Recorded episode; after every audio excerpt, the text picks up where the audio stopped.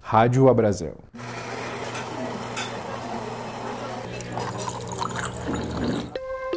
Se eu tivesse que dar um conselho aqui para quem está escutando a gente, eu falaria: foque em alguma coisa que vai fazer a vida do seu cliente ficar melhor. Então, ele vai pagar mais rápido, ele vai conseguir fazer o pedido melhor, ele vai entender o seu produto porque ele vai ver uma foto do produto no menu digital. Que, que vai fazer realmente ele ser melhor atendido? Ficar investindo, às vezes, em coisas que não vão ajudar o cliente a, a ter uma jornada melhor com a gente, é, pode ser distração. Né? E o dinheiro é curto, né? A gente precisa escolher onde a gente vai pôr.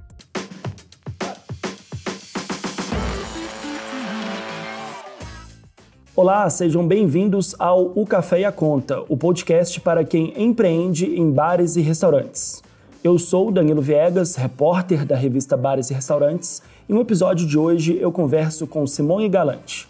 A Simone é CEO da Galunion, uma empresa especializada em alimentação, network e inovação em prol dos negócios e profissionais do food service. Vamos falar sobre quais os hábitos e preferências dos consumidores que irão prevalecer nesse momento e discutir também as mudanças de hábitos dos clientes. Lembrando que esse podcast é realizado pela Abrazel e tem o patrocínio da Ambev. A nossa ideia é transformar informação em produtividade para o seu negócio.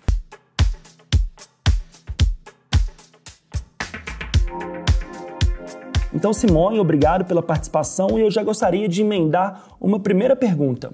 Eu me lembro que ainda nos primeiros meses da pandemia, a Galunion publicou uma pesquisa sobre a mudança no comportamento dos consumidores, que falava sobre a importância dos três S's: segurança, sabor e saúde. Hoje, passado dois anos e nós vivemos ainda um momento de pós-pandemia, você acha que esses três S's se mantêm? Olá, bom, prazer estar aqui com vocês, estar falando para todos que estão nos ouvindo. É sempre muito importante poder conectar com a Brasel e com seus parceiros e principalmente com os empreendedores que estão ouvindo a gente. E sim, esses três S são bem importantes. Né? Na época, a gente via também a carência de socialização, já na segunda onda da pesquisa, né? que era outro S que tinha vindo para a mesa. E hoje, a gente tem a adição de um certo sofrimento financeiro, se a gente quiser colocar esse aí no meio do caminho, ah, é porque realmente o nosso consumidor, assim como nós, né, nos nossos negócios, todo mundo teve o bolso afetado.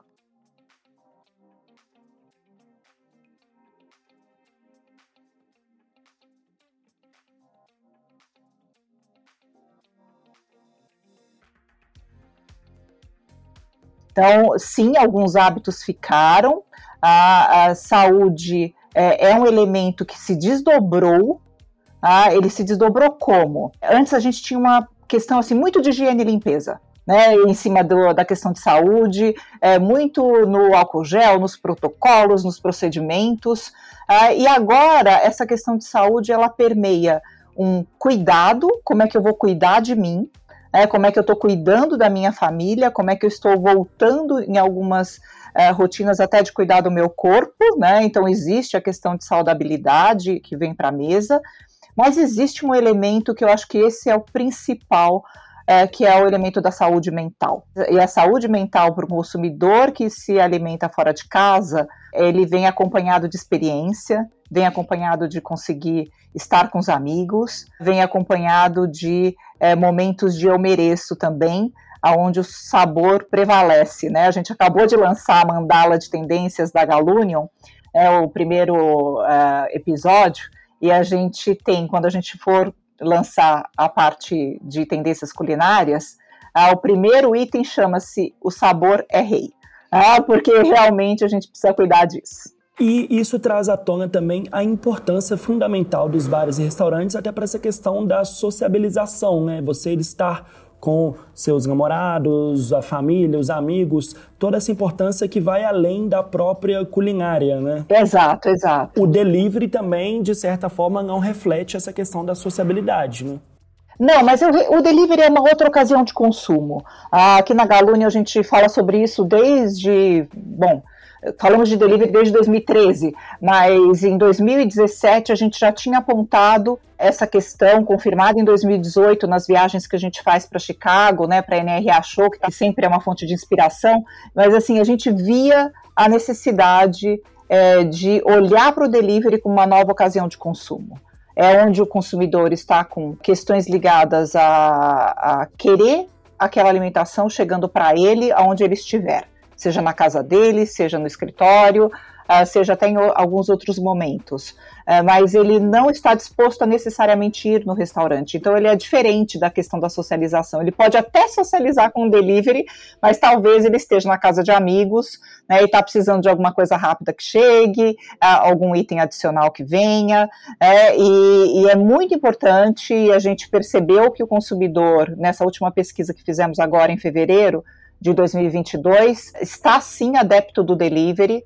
Ah, a gente tem uma incidência bastante significativa é, de, de falar que usa o delivery, né? 79% é, dos consumidores falaram que faziam pedidos de delivery, de takeaway. Ah, muitos deles usando as plataformas conhecidas como iFood, WhatsApp, mas também tem uma incidência de telefone, de app próprio no local uh, bem importante. E a hora que a gente perguntou sobre a frequência de compras de delivery, uh, a gente tem 22% dizendo que vai aumentar, 51% que vai manter e 27% dizendo que vai diminuir. Claro que está aqui afetada uh, principalmente a classe C. Só para a gente fechar esse capítulo de delivery, porque eu quero voltar naquilo que você comentou da socialização, que eu acho muito, muito relevante. A dica que a gente dá sobre delivery é trabalhar o tempo de entrega. Nessa última pesquisa, a gente viu que 80% dos consumidores indicaram que se eles tivessem entrega abaixo de 25 minutos, é, eles aumentariam a frequência dos pedidos por delivery. Você acha que o tempo de entrega é um peso tão grande quanto o preço, por exemplo? É, ele é um, ele é um peso muito, muito importante. O preço, ele já tem uma certa característica do canal, eu diria, né, do segmento, porque as pessoas já buscam uh, muitas promoções ne, nesse, nesse contexto né, do delivery, principalmente se elas estiverem usando as plataformas. Uh, se não, talvez elas vão buscar o produto ícone naquele restaurante predileto e aí elas usam outras formas né, de comprar. Uh, mas o tempo ele quebra uma barreira, porque hoje o delivery sendo entregue a 40 minutos, uma hora, ele não, não deixa questões de impulso funcionarem tão bem. A hora que você quebra essa barreira e vai para 25 minutos, é, a pessoa fala, puxa, eu vou pedir, é mais rápido, é mais fácil. É, e, e, acaba fazendo a compra dessa forma. É, e isso é uma grande tendência que a gente também viu no mundo, né, no Web Summit em Lisboa, quando eu estive lá em novembro, uh, tudo se falava sobre a cidade do futuro, a cidade que tudo, em, tudo praticamente está na sua mão em 15 minutos. É claro que comida a gente tem que, no mínimo, esquentar, né? Então uhum. a gente adiciona aí mais uns 10 minutinhos para ter esse quick commerce. Né? E isso exige da gente uma eficiência de trabalho, né? Uma forma de trabalhar um pouco diferente no delivery é, e focadamente. Então, tem tudo um advento das dark kitchens e várias outras coisas que isso desdobra uh, na transformação de alguns modelos de negócio. Uh, mas a gente precisa olhar para o consumidor sempre, sabe? É, acho que é, esse é o ponto fundamental. O que, que o consumidor está querendo? Que conceitos que ele quer? Aonde ele está querendo se, se alimentar? Que tendências ele espera, dependendo do conceito, né? Porque nem sempre ele vai esperar A gente viu né, que 60% dos consumidores esperam uh, pratos feitos por chefes reconhecidos só naqueles restaurantes de serviço completo, realmente, né, com garçom e tudo. E algumas outras coisas, a gente acaba vendo que eles querem em outros lugares. Mas a gente investigou os conceitos que eles estavam dispostos a ir. Foi bem interessante. Eu queria também daqui a pouquinho falar sobre a NRA Show, mas a gente debatendo ainda um pouco sobre a pesquisa da Galunion, que falou sobre sobrevivência financeira, mas falou também sobre digitalização e rapidez, que foi um tema que você abordou um pouco aí. E eu queria saber de você, essa digitalização, ela está tanto no atendimento ao cliente quanto na gestão interna dos bares e restaurantes? Sim, sim. A gente até fala que isso é uma macro tendência.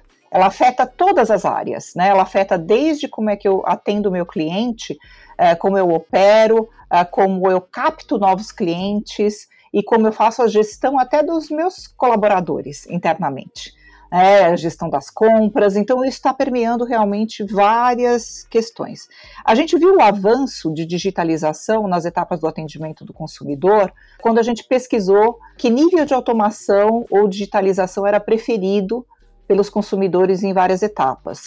Então, imagina, foram 1.103 é, consumidores acessados, Brasil todo, aí 58% disse que prefere acessar o menu 100% digitalmente ou que ele possa fazer sozinho. É, então, claro, tem outros 26% que preferem um contato humano direto, outros que preferem mesmo que seja com alguém, né, possibilidade de falar com alguém com uh, contato digital. Realizar o pedido também é uma etapa importantíssima, 48% diz que é, gostaria de 100% digital, pagar 54% também gostaria é, que fosse digital. Agora, já receber o alimento, retirar o alimento, já o consumidor prefere o contato humano direto. Então, é nesse momento da comida em si, ah, ele 53% falou, ainda prefiro que alguém me entregue do que eu vá buscar ou tenha alguma questão super mega automatizada ali. Ah, e para tirar dúvidas também, eles preferem muito mais falar com pessoas do que é, realmente essa automação. É interessante a gente ver que um não anula o outro, né? Existe a máquina, mas existe também um atendimento humanitário, né? E eles se somam para dar mais praticidade ao cliente, mas também confiança, né? Exatamente, ele traz confiança, ele traz rapidez também, porque imagina o seguinte, imagina aquele, é, aquele restaurante ou aquele bar lotado e você caçando o garçom, né? Porque para tentar fazer um pedido, você quer uma caipirinha a mais ou você quer, enfim, um complemento. E você poder fazer isso automaticamente resolve uma etapa do processo. Obviamente, se você não tiver uma cozinha ali conectada, é, uma gestão é, que seja capaz de dar vazão né, também a essa automação que você fez na captura do pedido, aí você pode ter gargalo em outro lugar. Então é muito importante olhar para isso tudo né, e olhar como que as pessoas vão interagir. O que a gente tem visto nos estudos que a gente faz, e a gente deve ver muita coisa lá em Chicago, justamente, é que digitalizando essas etapas de menu, pedido, pagamento, né, você consegue é, liberar as pessoas para duas artes que nós temos no nosso setor. E são duas coisas absolutamente humanas, é, que é a arte da hospitalidade, né, para que a pessoa possa atender, trazer o prato e conversar com o teu cliente, né, que é uma arte, né, a gente sabe o quanto bons, uh, bons atendimentos fidelizam, e a outra arte que é a arte da culinária em si. Então, se a gente olha o processo de digitalização que existe no mundo, em vários segmentos diferentes, a gente vê a valorização uh, dos criadores, das pessoas que têm capacidade de criar experiências. Aí no nosso setor a gente certamente tem esses dois lados para olhar: a hospitalidade, a culinária, a gastronomia. E é interessante a gente validar esse ponto também, porque talvez o nosso ouvinte que esteja nos ouvindo agora e ele é um pequeno empresário e talvez ele esteja pensando, poxa, mas talvez isso não é para mim, isso funciona só para grandes redes, como é que eu vou digitalizar a minha bitaca, o meu botequim? E essa digitalização está cada vez mais democrática, né? Ela está mais de fácil acesso não só para os grandões, mas para o pequeno, mas para o pequeno empresário também. Eu queria que você falasse um pouco mais sobre isso, como é, essa tecnologia está cada vez mais democratizada, por assim dizer. Sempre é uma questão de, de escala, né? E, e se a gente for olhar, eu já tenho os meus bons 54 anos, que adoro eles, inclusive, e o que, que a gente vê? Puxa, Lá quando eu era né, adolescente, eu lembro do telefone fixo, que custava super caro, né, e depois a chegada do telefone celular, e como ele era caro, e muito pouca gente podia acessar e tudo. E hoje a gente vê tudo o que aconteceu, né, e como é muito mais fácil você ter acesso aos telefones celulares e, e até a pagar só pelo que você quer usar. A mesma coisa acontece em várias etapas aqui da nossa digitalização no segmento. Então, coisas que eram há três, quatro anos atrás só cabiam em grandes redes, Hoje em dia você já tem acesso, você paga por mês, você tem um valor pequeno para pagar. Uh, e mais do que isso, você talvez possa se questionar o seu modelo mesmo de, é, de demonstrativo de resultados, sabe? Então eu estava ouvindo outro dia um pessoal de franquia, até olhando, é, que, puxa, tem fundo de marketing, de repente eu tenho que deixar um fundo para tecnologia. E será que a gente, né, olhando um restaurante normal, às vezes a gente tinha, pagava aquele valor mai, maior pelo ponto, ah, mas se eu tiver um marketing digital bem feito, se eu tiver algumas outras coisas automatizadas, talvez eu capture meu cliente melhor. Às vezes eu gastava assim, é, com cadeiras ou com uma iluminação dentro de um restaurante para gerar uma experiência, né, com mobiliário, um valor é, que hoje em dia talvez uma partezinha dele eu possa levar justamente para essa automação no atendimento. E mais do que isso, né? Quanto a gente já não gastou com gráfica, imprimindo menu, toda hora tendo que trocar esse menu e então assim tem várias coisas que dão para ser vistas como uh, trocas de linhas aonde eu vou fazer aquele investimento né? e principalmente o mundo da tecnologia é bom porque você consegue ele como serviço né? e não precisa necessariamente estar investindo de cara sabe um valor alto. Uhum. Então, acho que esse é um ponto bem bacana. Né? Vale a pena olhar todas as feiras que a gente tiver do setor aqui no Brasil né? para olhar as soluções locais e a gente se inspirar lá nas soluções internacionais para estar tá trazendo é, cada vez mais sofisticação para cá, sofisticação que ajude a ganhar dinheiro, tá? Ah, e principalmente ajude a gente a atender melhor nosso consumidor. Porque se eu tivesse que dar um conselho aqui para quem está escutando a gente, eu falaria: foque em alguma coisa que vai fazer a vida do seu cliente ficar melhor. Então, ele vai pagar mais rápido, ele vai conseguir fazer o pedido melhor, ele vai entender o seu produto porque ele vai ver uma foto do produto no menu digital. O que, que vai fazer realmente ele ser melhor atendido? Ele vai te achar nas plataformas sociais? Esse é o primeiro foco. Ah, porque ficar investindo às vezes em coisas é, que, que não, vai, não vão ajudar o cliente a, a ter uma jornada melhor com a gente, é, pode ser distração. Né? E o dinheiro é curto, né? A gente precisa escolher onde a gente vai pôr. É, tá aí a questão da assertividade. Né? Eu li recentemente um estudo falando que a maioria das startups elas fecham, elas não decolam porque elas gastam muita energia em soluções que não necessariamente são pedidas pelos consumidores. Então, quando você não coloca o consumidor no centro da sua jornada, no centro de tudo, você gasta energia talvez com uma coisa secundária e terciária. E o que você disse é justamente para colocar o consumidor no centro de tudo, porque fazendo a diferença para ele, vai ter uma fidelidade quase que espontânea, né? E, consequentemente, o empresário vai ter mais renda, né? É, e você tocou num assunto que é fundamental, que chama-se é, esse processo de fidelidade com o consumidor. Imagina que na nossa pesquisa só 29% dos consumidores disseram que participam em algum tipo de programa de fidelidade no nosso segmento de, é, de bares e restaurantes, né? Mas quem participa, 73% deles disseram: eu resgatei recompensa, eu voltei no local devido a esse programa nesses últimos seis meses. E aí eu fico pensando, né? A gente até sabe que precisa ser um programa muito fácil, muito útil realmente para o consumidor.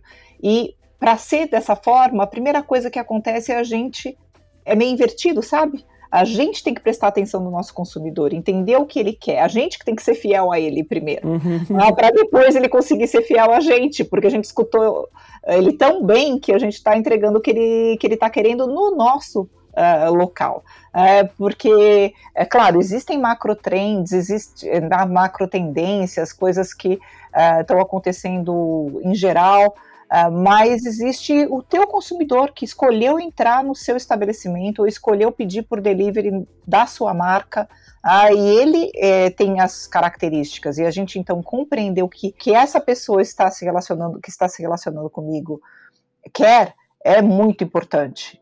Uh, e não só isso, né? como é que eu atendo ele melhor e como é que eu capturo mais clientes. Porque esse é um ponto no pós-pandemia uh, muito, muito difícil, que eu tenho certeza que tem muita gente aqui escutando a gente e vendo que as vendas não voltaram nos mesmos níveis de pré-pandemia. E, portanto, eu preciso sim pensar em novos consumidores. E às vezes, né, é, e esse é um, um ponto que eu fico sempre instigada a falar, né? A gente normalmente assim quer trazer as pessoas para um modelo de negócio que a gente sabe que dá resultado, sabe assim? Como, né? E ao invés de pensar o que, que elas estão querendo, como é que eu me adapto, como é que eu consigo ganhar dinheiro a partir desses desejos. É, então, esse acho que é o questionamento do momento. Como é que a gente atende o que o consumidor está precisando agora? Ah, como que eu dou para ele que ele está precisando agora, de uma forma que eu, obviamente, né, sustente meu negócio, né, ganhe dinheiro, tenha, tenha condição é, de entregar o, o, que, o que ele quer. A digitalização vem para ajudar. A única coisa que a gente não pode esquecer é que o nosso negócio passa por uma cozinha. A gente entrega não é só um serviço, né, então a gente tem sempre alguma coisa que alguém vai pôr dentro né, da sua boca esse elemento precisa ser bem balanceado, como eu utilizo também a tecnologia na cozinha para ajudar essa entrega desse sabor. É um método cada vez menos fordiano de você ir encaixando peças e cada vez mais sensível. Né? É uma tecla que a gente sempre bate aqui nessa questão da assertividade, é, que se refere muito mais ao planejamento do que necessariamente você ter um capital de giro. Lógico, ter dinheiro é sempre muito bom e muito importante. Mas esse planejamento, a gente convivendo já com o vírus, a vida voltando ao normal, esses dados dos consumidores que orbitam os nossos negócios, você conseguindo capturar, oferecendo essas, essas soluções que de fato vão fazer a diferença na experiência dele com o seu negócio, você consegue ir muito mais além do que o seu concorrente, por exemplo.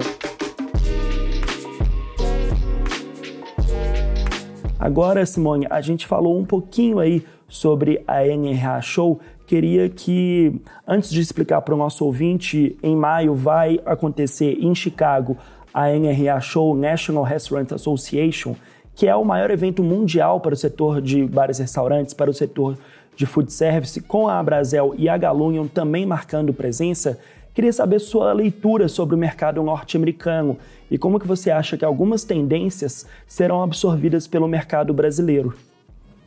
A luta pela sobrevivência foi mundial do nosso setor. O mercado americano ele tem algumas características diferentes da, das nossas, né? um volume de redes maior do que o volume é, de independentes, né? de pequenos negócios independentes apesar de que os seus franqueados sempre são pequenos empreendedores que também lutam com eh, todas as questões de caixa, de pessoal e, e tudo. E o que a gente aprende eh, sempre nesse mercado, ferramentas, eu costumo dizer assim, redes têm uma taxa de mortalidade muito menor do que independentes. Redes utilizam algumas ferramentas que é, nem sempre os independentes utilizam, mas o avanço da digitalização está fazendo com que essas ferramentas e essas possibilidades é, cheguem também para os independentes de uma forma bastante interessante.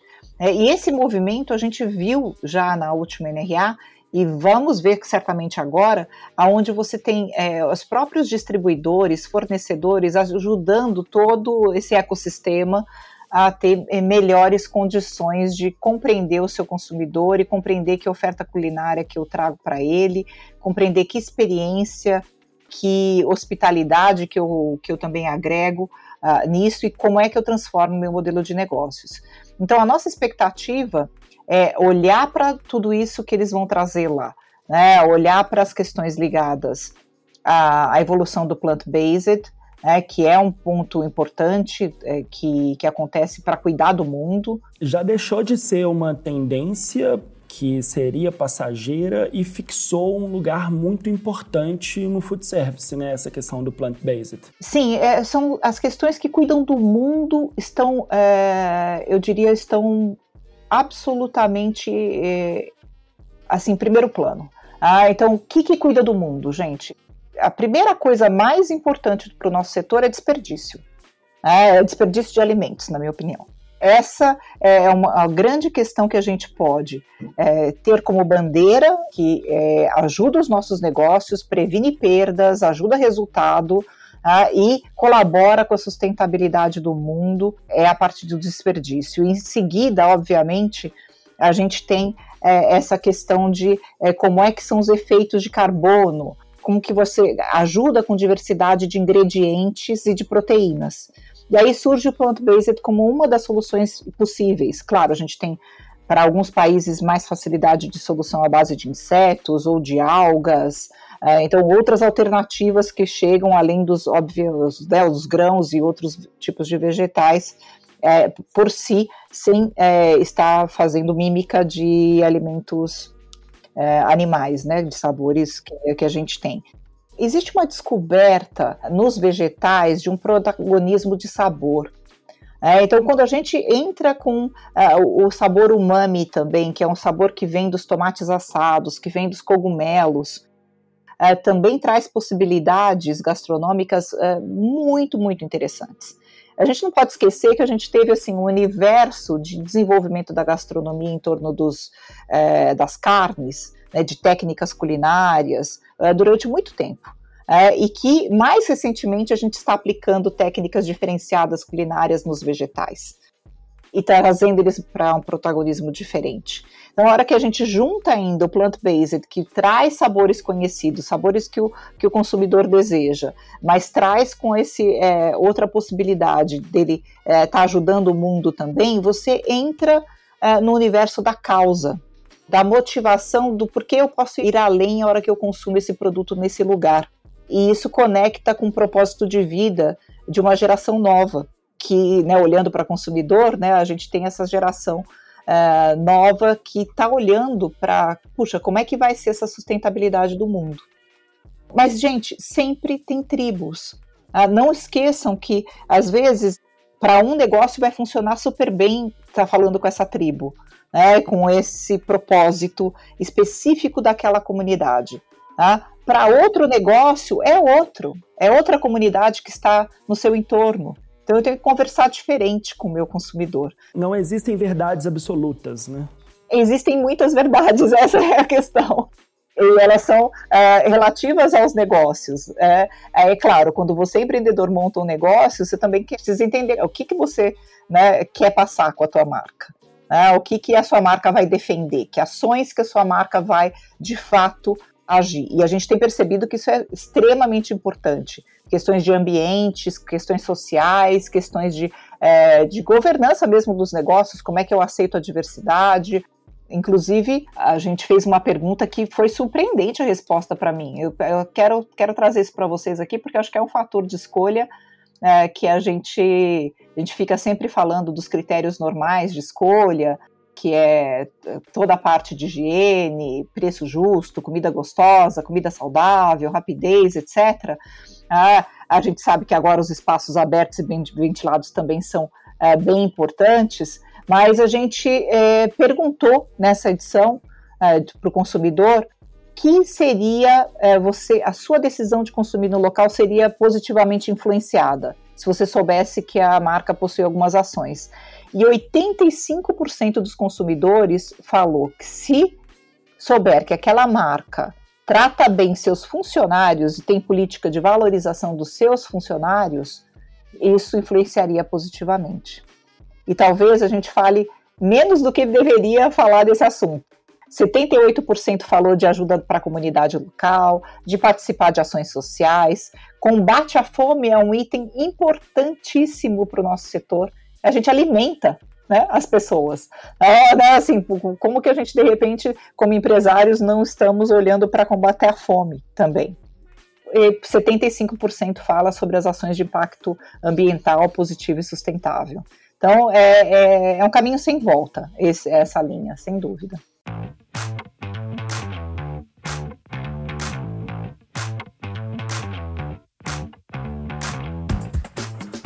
Simone, para a gente terminar, quem quiser saber mais sobre essas pesquisas da Galunion, onde pode encontrar, onde pode ler na íntegra, como pode o empresário que está nos ouvindo acessar os serviços fornecidos pela Galunion? A gente sempre publica coisas é, interessantes e drops de dicas no nosso Instagram, tá, que é galunion_br.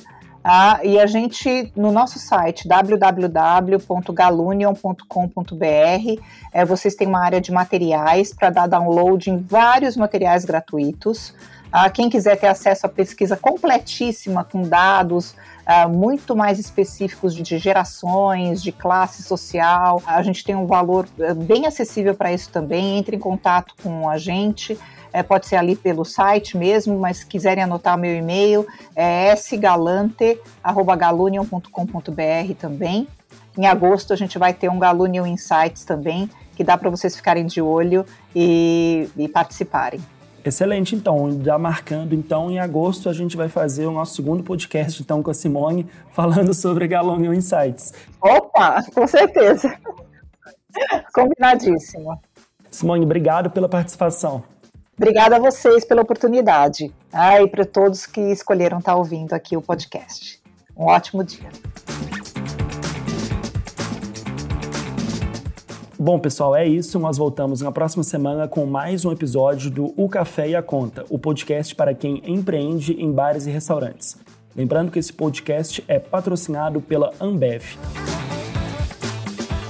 O Café e a Conta é realizado pela revista Bares e Restaurantes tem a produção de Guilherme Paixão e edição e montagem de Paulo P. Silva. Esse episódio foi apresentado por Danilo Viegas. Para saber mais sobre como simplificar o empreender e ter mais produtividade em seus negócios, acesse abrazel.com.br revista. Um abraço e até a próxima!